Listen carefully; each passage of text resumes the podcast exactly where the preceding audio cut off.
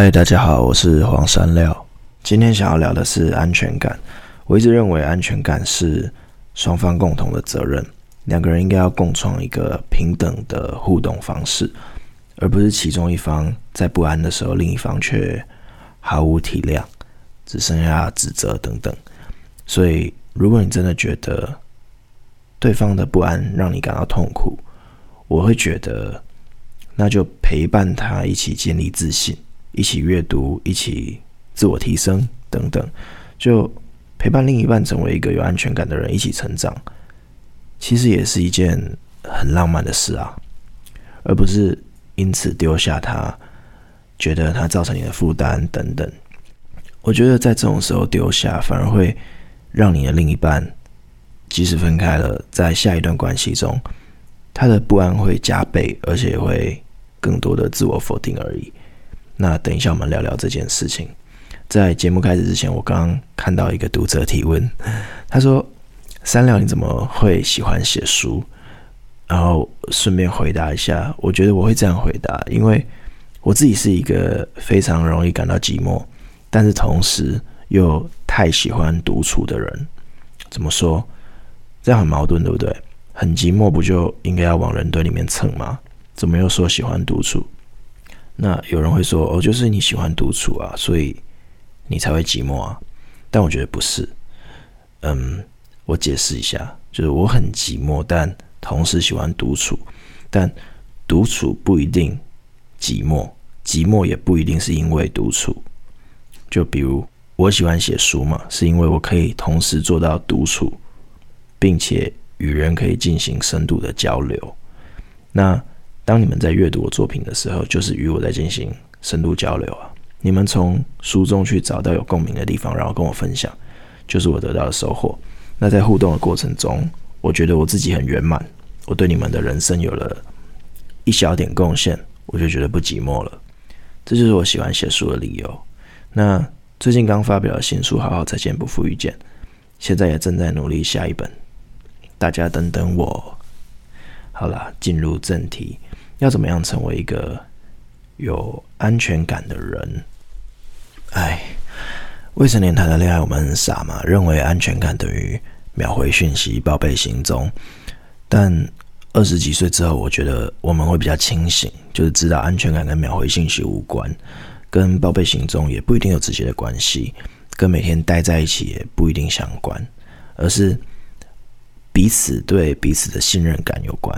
跟双方是否愿意磨合有关。比如说，交往中的两个人，如果我们确定对方心意是一致的，当我们感受到双方都带着诚意，想要让这段感情更好，安全感自动就会建立，因为我们非常确信彼此正在为这份感情着想，为我们共同的感情着想，一点也不会担心谁剥夺了谁什么。但是年纪较轻的时候，我们就也会抱怨我们当时的另一半在感情里面不安，但当然我我们也会有不安的时候啊。但我自己的案例是，我小时候也曾经抱怨我当时的对象，你怎么那么没安全感？你怎么一直要控制我？但当时我觉得我没有做好的角色，是我没有去同理对方的不安全感，所以我去指责了对方的不安。就指责你为什么要控制我，让我好痛苦。我记得有一次谈恋爱，我连去家门口的全家便利商店买早餐，那十分钟我都要进行报备。那那样的控制会让人非常窒息。但我也发现，我会被这样控制的理由，也是因为对方不认识我，他不知道我的生活单纯。我没接电话的时候就在写稿，所以当我越是进入写书闭关的状态。越让他找不到，他就越是想要逼迫我安装卫星定位软体。有一个定位软体叫做 Zenly 嘛，不知道你们有没有安装？就是只要你安装了，你走到哪里都会显示即时定位，然后还会显示你的当下的移动速度。假设你今天移动速度是每小时四十公里，那看到这个移动速度，大家可以推测你应该是在车上。那移动速度如果每小时十五公里，大概就知道哦，时速十五公里，你应该在骑脚踏车。那也可以显示你停留在每一个地方维持了多久？这是一个 侦探 APP，侦探 App，所以我安装了嘛。那时候的感情也只维持了三个多月。那当时分开之后，我把微信订阅软体那个 App 删掉之后，我突然觉得我自由了，这辈子从来没有这么自由过。因为自由曾经被剥夺，所以你才会在重新拥有之后，才会察觉到原来拥有的自由有多珍贵。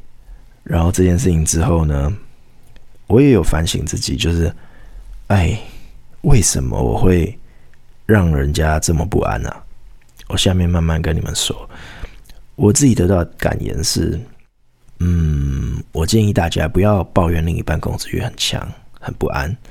既然你都已经成为他的另一半，那在这一段关系里面，双方都有安全感，就是你们共同的责任。通常人会在感情里面感到不安，或是感受到威胁的时候，感受到不稳定的时候，是因为我们都会需要适度掌控生命里的什么，来获得安全感。每一个人都是喜欢控制的，就是我们诚实一点，只是每一个人控制的方法不同，然后控制的比较自然而已。我们的安全感永远是出自于一种我掌控了我的人生的某一部分的感觉。所以，当我们感受到生命中有极大的变数、混乱、不理解的事情的时候，我们就会感觉到有不安全感。那假设今天我们对另一半的感情，或者另一半对我们的感情是稳定输出的，不会情绪忽冷忽热，然后有稳定的见面频率，有可靠的承诺等等，就会让我们有一种可控而且安稳的感觉。这种时候就会有安全感。那我们我自己的案例，应该说我自己的案例，我只要。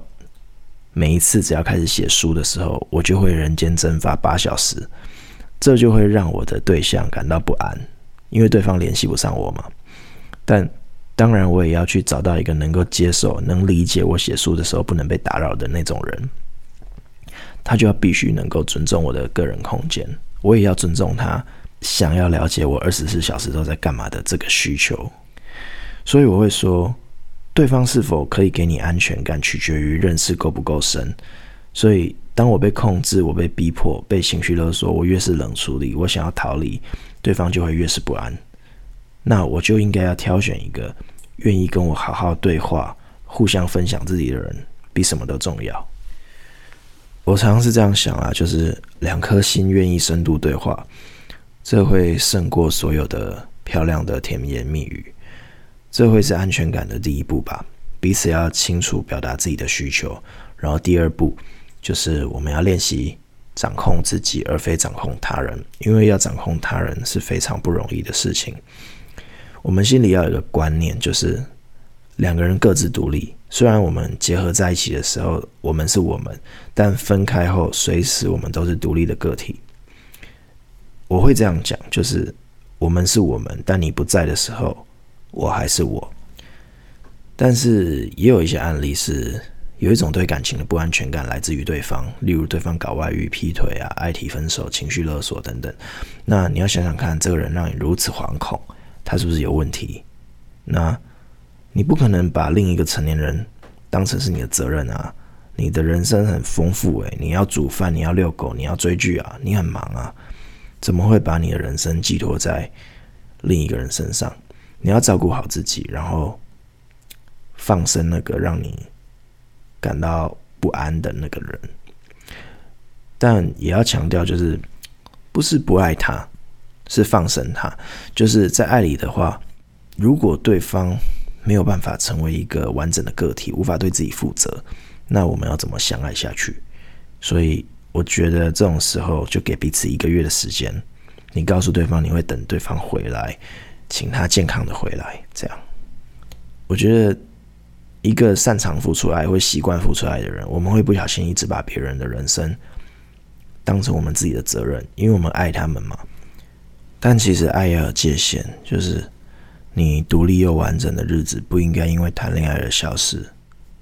刚刚说到放生对方的用意，应该是为了让自己不受到影响。我们从来无法控制任何一个除了我们自己以外的人，所以。永远能做到的就是练习掌控自己的情绪。上面是我的想法嘛，下面我说说看其他人的想法。诶，海苔熊在心理学上有深度的研究。那他说到的安全感，他说有安全感的人就是可以在亲密跟独立之间取得良好平衡的人。就比如说一个人的时候，他可以独立的做自己想做的事，不会因为独处而感到孤单寂寞。那在和他人相处的时候，也可以很自在的展现自己，在面对人群的时候不会感到别扭。能够在独立跟依赖之中取到平衡的人，就是有安全感的人。这是他的想法。然后呢，他也说，没有安全感的人就是跟上述情况完全相反。比如说一个人的时候，会非常想要找人陪伴，希望有人关心。然后没有办法让自己静下来，那独处的时候，脑中就会浮现各种各样的负面情绪，常常卡在自己的情绪中。这是他认为不安全感的人的定义。然后有趣的是，有一个网友提出他的困扰，他跟海苔熊说：“那网友说，我男朋友不发我跟他的合照，明明是两个人出去玩，却不肯发合照，为什么他不肯公开我的存在呢？”那海苔熊回答说。我认为很值得跟你们分享。其实这个问题应该要反过来问才对。为什么你那么需要他公开你的存在呢？为什么你的另一半没有公开你的存在，你就不存在了呢？就是他是这样问，或者说，如果你的另一半公开了你的合照，就证明你存在了吗？那当你反思你公开的意义之后，再跟对方讨论你希望怎样被公开，以什么样的形式公开，找出两个人都可以接受，也感到舒服的方式，才是最有效解决这个问题的方法。不过海苔熊在最后也同时提醒了这位网友，他说：“你的存在到底是由你的男朋友的朋友看见来定义呢，还是由你自己来定义？要想一想吧。”我的新书《好好再见，不负遇见》里面有写到一段，我认为很适合作为想要拥有安全感的人的信念。那段话是在写：“我爱你，但我不会牺牲我自己。”上一本书也有写到说，关于在爱里面保有稳定情绪的重要性。当你发现对方不安的时候嘛，我们第一时间一定是会安抚，但我们都会想，我们要用我们原本所拥有的爱的能力来帮助对方，但是。要小心的是，往往我们会不小心被那些充满不安的人拼命剥夺，他们会不断从我们身上索求安全感。那我们不断付出之后，最后我们会再也付出不了一丁点爱为止，我们就崩溃了，爱情就不见了。所以你想想看，稳定自己的情绪，保持一个心境平稳、不被影响的状态有多重要？如果你连自己都保全不了，你要继续怎么样付出爱呢？所以我们要有一个信念吧，就是要先确保自己的完整性，而不是总是少了谁，心里就空了一块。好哦，接下来五题读者提问哦。问题一：我男朋友每次只要一离开家进公司，他就会失去联系，我都觉得很不安，我该怎么办呢？删了。哎，你冷静啊！他只是去上班才没接电话，又不是死了。那、你独处一下是会怎样？去找喜欢的事情做啊！你们应该要各自丰富自己的人生，然后把快乐带给对方，而不是单纯想要从对方身上吸取养分。这是我的回答。好，问题二。哦，这问题二也太可爱了。三料，我昨天去你妹妹开的甜点店吃甜点，但没有遇到你，好可惜。对，我一整个一月份都待在金门闭关写书，然后二月才又回到台北工作，可惜没有遇见。如果以后有遇见的话，我们在未来的签书会可以见面，在签书会见吧。问题三，请问山料可以请你分享你最不安的一次经验吗？是什么？为什么？嗯，记得二十四岁那时候刚。谈了一个恋爱，然后交往对象交往一个礼拜左右的时候，突然消失了。他突然消失了三天，但第一天的时候，我就非常错愕啊，想说，哎，怎么会突然不见了？我就打电话给他，关机，他家里没人，我就想说，哇，他怎么会突然不见了？该不会出了什么重大意外吧？怎么办？我也不知道他在哪里，他会不会需要帮助？我当时害怕死了，我当时就想说，尝试要报警，结果警察就问我说：“他是你的谁？”只有直系血亲可以通报失踪人口哦。哦，我就只好挂上电话，然后继续不断重新整理社会新闻，就怕他遇到什么重大意外，或是被列在死亡名单里面。就三天之后，他安然无恙出现。你知道他去哪里吗？他跑去香港玩，然后没有带手机，对，非常瞎的理由，所以我们分手了。好，问题四，三六零以前在做访谈节目，听过那么多别人的故事，可不可以分享一个跟安全感有关的故事？哦，有有有有，那一天我问了一个女生朋友，问她说。哎，你最没有安全感的时候是什么时候？那个女生朋友她平常是一个我见过最有安全感的人。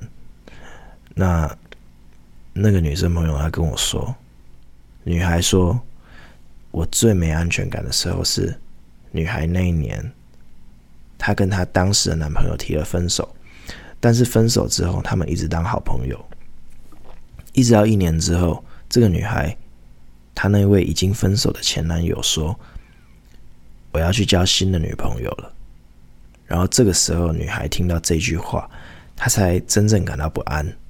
她才发现说：“哦，原来这一年来，虽然我跟你提了分手，但我其实一直爱着你。然后直到你真正要告诉我你要离开了，我才意识到，原来我仗着你不会离开我而得到满满的安全感。直到你今天真的要离开我了，我才真正感到不安。”那这些不安都没有用了，因为我知道，不管我再如何不安，你都已经决定离开我了。那这个故事告诉我们说，这女孩用一次很惨痛的分手来认识了自己真实的心意。她才知道，原来不是她根本就不想跟那个男生分手，只是太习惯这个男生给她的安全感。然后她会觉得说，哦，会不会这个男生？他会一辈子的给我这份安全感，然后后来知道说，原来是我没有好好把握他，所以以后谈的恋爱，这个女孩会学会不再伤害对方，然后也练习成为一个可以给对方安全感的人。好，问题五，我的另一半都常常会跟我提分手，这是我的底线。我每次只要被他提分手，我就整个爆炸，觉得很不安。善良，我该怎么办？哎。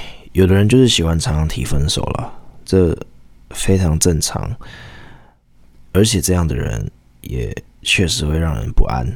但一个好的另一半应该与你做一个约定，就是把“分手”这两个字改成“让我冷静一下”，因为分手这件事情通常是在情绪上说出来两个字嘛。那如果改成“让我冷静一下”。一个小时的冷静，或者一天的沉淀，三天的思考期，这个短短的冷静期，你一定可以在这段时间里去想到有什么样更好，就是沟通的方式，而不是用分手来逼迫对方。那这段冷静期也不是说要花时间去分析是否要继续走下去，也不是为了要吵架吵赢，也不是故意冷战。就他不是为了要赢得胜利而设计的套路，而是你要试着在这段时间对自己诚实。我们吵架到底是为了什么？然后更重要的是要诚实问自己：我我爱不爱他？我会不会舍不得他？那如果答案是我爱，我舍不得，所以你就会终于明白了，这分手不是真心话，那就是偶尔感到疲倦或是情绪起来的时候的气话。我们都会在关系里面有累了的时候。不管是合作关系、工作伙伴关系、朋友关系，或是情人关系、家人关系等等，都会有累了的时候。那这种时候就休息一下再继续嘛。因为我一直认为，嗯，吵架的过程中选择退让的那个人都是聪明的。因为任何关系如果要更和谐而私下的手段，都是一个好的手段。因为当你退让的时候，让关系更和谐了。虽然你看起来输了，但你也是赢了，因为表面上你退了一步，但实际上你获得更多。你获得了关系的平静，也迎来了更长远的幸福。这样得到最多的不就是你吗？最后我想要补充一点嘛，就是一定有很多人会这样想，就是对方劈腿，所以我变得很没安全感，怎么办？我觉得没有怎么办，就分手啊。但也不一定那么绝望，就是信任感被劈腿、偷吃、外遇摧毁之后，其实我会这样想，就是这个对象他的信任指数已经变成负数了，对吧？那你干嘛要在一个已经是负数的关系里面辛苦？你要先想办法走回原点，然后把过去那些脏东西都忘掉，你才能重新开始。但是你有想过吗？你如果把这个劈腿的丢掉，换任何一个新的伴侣，至少那个信任值都是零，不会是负数，你可以重新开始。那你又何必纠结在一个信任指数负数的烂摊子，对不对？那如果没有劈腿、外遇这类型的外部因素发生，刚认识的时候，我们的不安，我会归因于是我们太着急、太心急，想要控制一段关系，想要对方爱我们。但这个阶段我们根本就不够认识彼此，你又要如何有安全感，对不对？所以这时候我会觉得安全感只跟自己有关。这种时候的不安，我觉得源自于一段关系中。双方高度不对等，所以其中一方就会患得患失，担心对方是不是会遇见比我们更好的人。但是这一切问题都出自于我们对自己的不自信，不认可自己的存在价值。